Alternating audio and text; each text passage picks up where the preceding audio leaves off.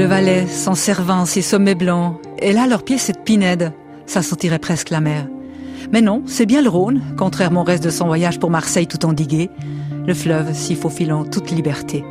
Découverte avec la directrice de la Fondation Rilke, Brigitte Duvillard. Le lever du soleil là-bas derrière les arbres, perles qui chantent en haut d'un arbre là. Oui, il est qui là-haut. Voilà, il est juste devant nous. Au Le loto, matin, au oui, oui, hein. oui, oui. Nous sommes sur des aiguilles un peu décomposées, sur une sorte d'humus. C'est vrai qu'on pourrait être dans une forêt en, en Provence euh, ou au, bord de la mer. Provence, ça ressemble beaucoup avec les écorces, avec c'est pas des pins parasols, mais disons ils font quand même un parasol, ils abritent du reste en été quand il fait trop chaud. C'est évidemment un paradis pour les oiseaux. On écoutera si on entend le loriot, c'est un grand oiseau très jaune, vif comme ça. Rilke notait quand il l'entendait la première fois de l'année. Euh, Il les décrivait ou alors euh, il les intégrait aussi dans une certaine mesure dans sa poésie. On entend le Toulouloulou, comme ça. Alors on va encore écouter un peu, comme ça il fait. On entend le Rhône maintenant, on va arriver vers ce lit du Rhône, cette partie qui est sauvage justement, qui n'a pas été canalisée.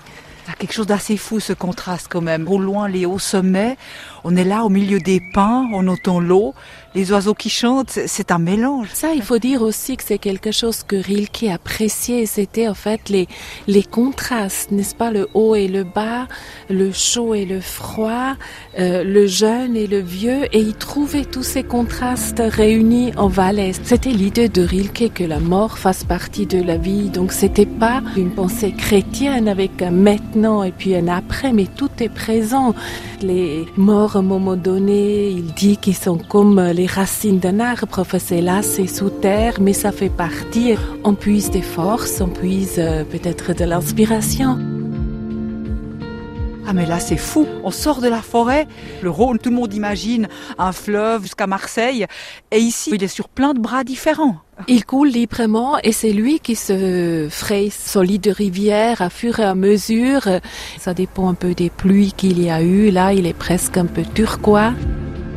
Paris était très important pour lui. Il a vécu euh, plusieurs reprises et même quand il était déjà installé en Valais, il s'est rendu encore pour plusieurs mois à Paris. Il a trouvé en Valais la langue française. Hein, ça, j'ose presque pas dire aux Valaisans, mais enfin pour le Valais, pour lui, c'était un canton un peu francophone. Il utilisait beaucoup de mots en français dans ses textes mais aussi le Rhône qui coule vers la France. Donc ça l'a permis de renouer justement avec ce qu'il était avant. L'écureuil. Ah, l'écureuil. Une petite écureuil qui traverse là devant nous. Là, sur un chemin un, un petit peu plus large, hein, c'est presque comme une, une route 4x4. On voit pas vraiment où on va. Et on est entre deux prés. Ça me fait penser justement à ce quatrain valaisan. Chemin qui ne mène nulle part, entre deux prés que l'on dirait avec art de leur but détourné. Je crois qu'ils sont un peu faits pour ça. C'est au détour qu'on fait vraiment des découvertes euh, les plus belles. La vie aussi, euh, elle ne va pas en ligne droite et c'est bien ainsi.